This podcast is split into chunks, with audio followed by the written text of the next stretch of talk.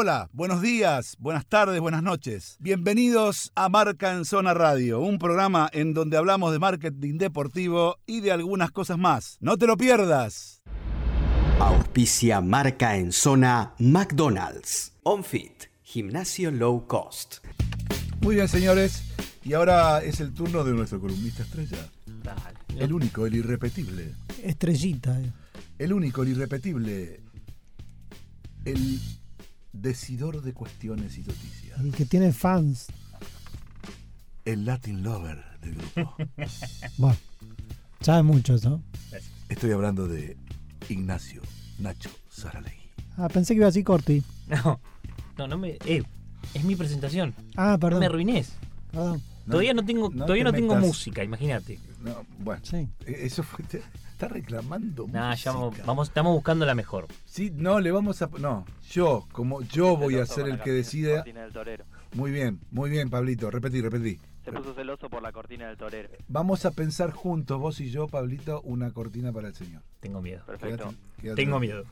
Bueno, bueno, ver. decías. Eh, como siempre es que les, les traigo un ranking, un top 5 de disparadores que surgen por disparadores. Eh, esta semana se cumplió un año de la trágica muerte de, de Emiliano Sala. Sí. ¿eh? Y bueno, el Nantes, que era su equipo, lo quiso homenajear de una forma diferente.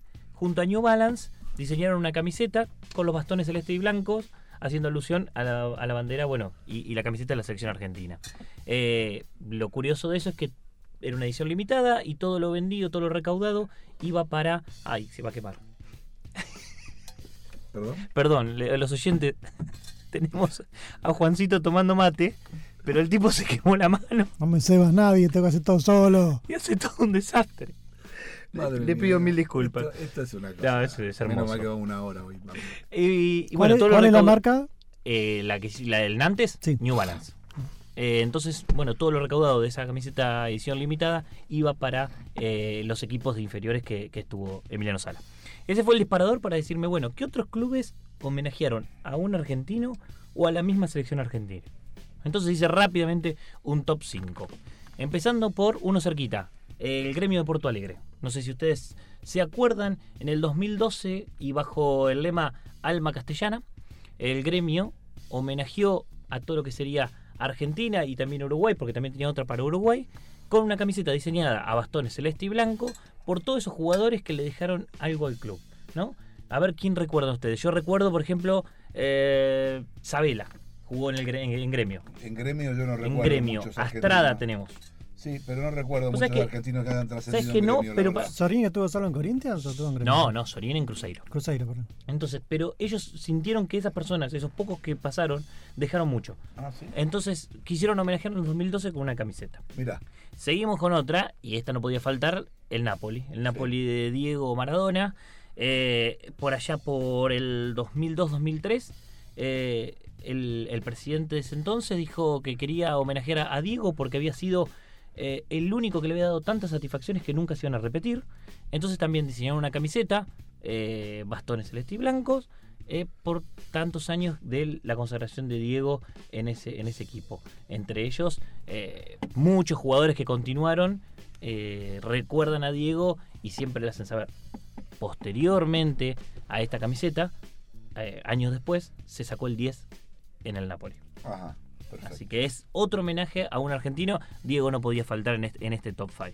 El tercero es la Lazio, la Lazio de Italia. Lazio. Yo creo que en, en ese entonces, a ver, yo era un pibe, tenía 10 años, pero todos éramos de la Lazio porque estaba lleno de argentinos. Sí, Crespo. Yo era de la Roma, no sé bueno, vos eh, Crespo, vos eras el contra. Y estaba Simeone, Simeone, Almeida, Almeida. Matías seguido directo. sí, Y él fue allí. Chamot.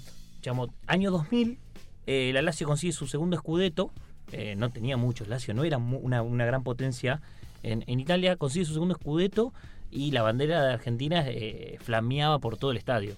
Entonces, a la temporada siguiente, Puma, que era su sponsor técnico, decide también hacer una camiseta en alusión a la selección argentina, la cual, eh, si la, pueden encontrar rápidamente en redes, es ver a Verón, a Almeida, a Simeone jugando en la selección argentina, porque realmente era exactamente igual que estaba vistiendo en ese momento. Vamos al cuarto. El cuarto es alguno que todos también van a recordar, Olympique de Marsella, el equipo de Francia, el cual fue dirigido por eh, Bielsa. Bielsa, Marcelo Bielsa, dejó un grato recuerdo, a pesar de que no consiguió un título, dejó un grato recuerdo y una enseñanza y una ideología de, de trabajo. Por eso crearon las heladeras del Olympique. ¿Viste? Eh, dejó de más, más, más, más que lo era- deportivo. Era, un ¿no? packaging de una camiseta. A días te mandaban Claro. la camiseta dentro de una heladera chiquitita. Dentro de la heladera.